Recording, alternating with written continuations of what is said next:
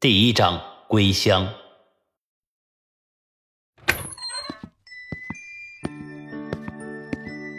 推开尘封已久的书房，拿出丢弃在角落的砚台，顾奇玉轻轻的对他吹了口气，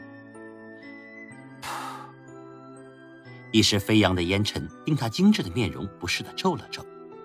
看见随之展现的精美刻印，他冷然一笑：“哈哈，还是一个样呢。”努了努嘴，他不悦地将砚台拿去以自来水冲洗，并且放置于阳光下晒干。即便他知晓这对他算是一种伤害，不过放在书房积灰尘也没好到哪去，已经不差这一点了吧？那，出来吧！他双手抱胸，静静的等着，可等了半天却不见一点反应，平静如死水般。都这样对他了，还毫无动静。要是平常，早就跳出来骂他了吧？莫非走了？也是，这么多年了，早走了吧？凝视着砚台，他一个人思索着，一会儿心情释然。唉，这样也好。虽然嘴上这么说，只是不知为何，他心中的落寞却无穷尽的不断在放大。明明给不起他渴望的任何东西，保养是如此，宠爱亦是如此，但在顾奇玉心里，却是如此需要他，渴求他。该死！既然如此，那就这样吧。他不想管了，也没什么好管的了。拍拍衣袖，转身正准备走人时，却见砚台发出微微的光辉，接着一虚弱的女声缓缓传出。是小玉吗？他惊讶的回过头，不是吧？不是吧？是他听错了，对吧？是他太过思念他，导致幻听，对吧？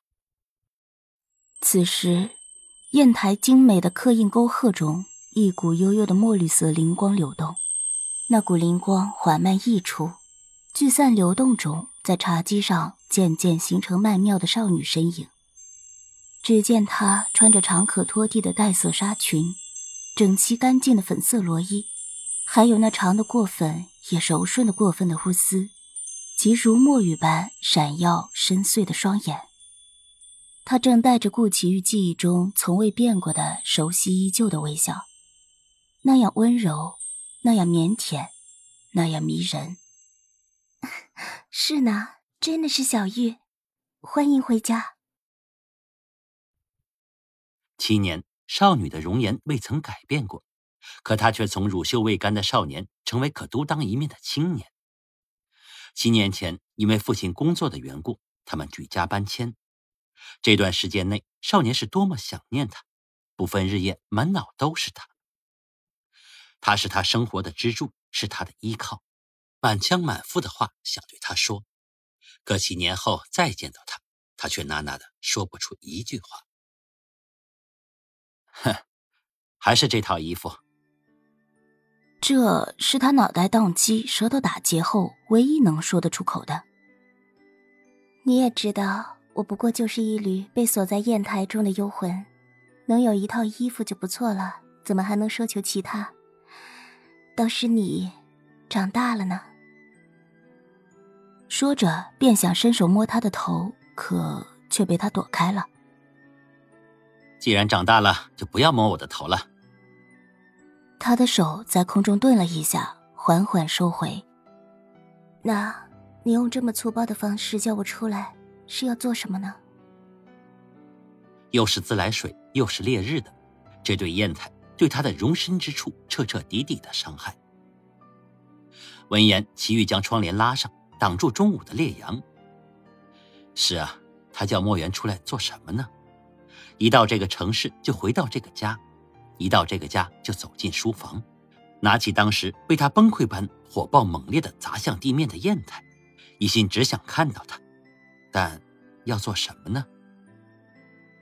莫言似是理解他在想什么，淡淡的笑着，静静的看着他，这个让他心碎却也牵挂万分的人。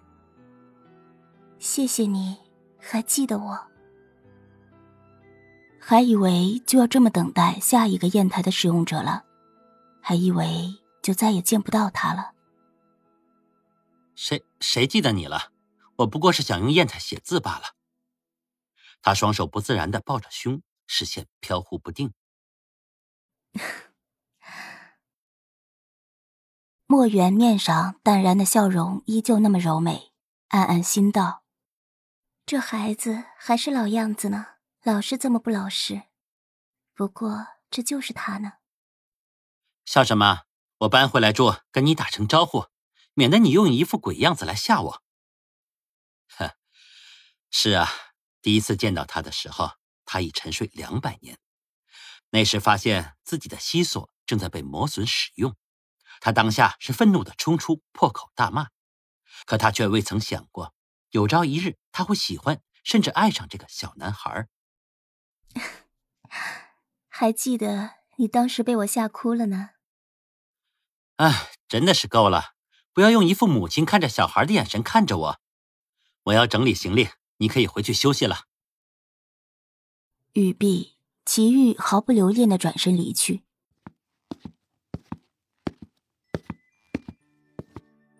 该死，他怎么就这么该死呢？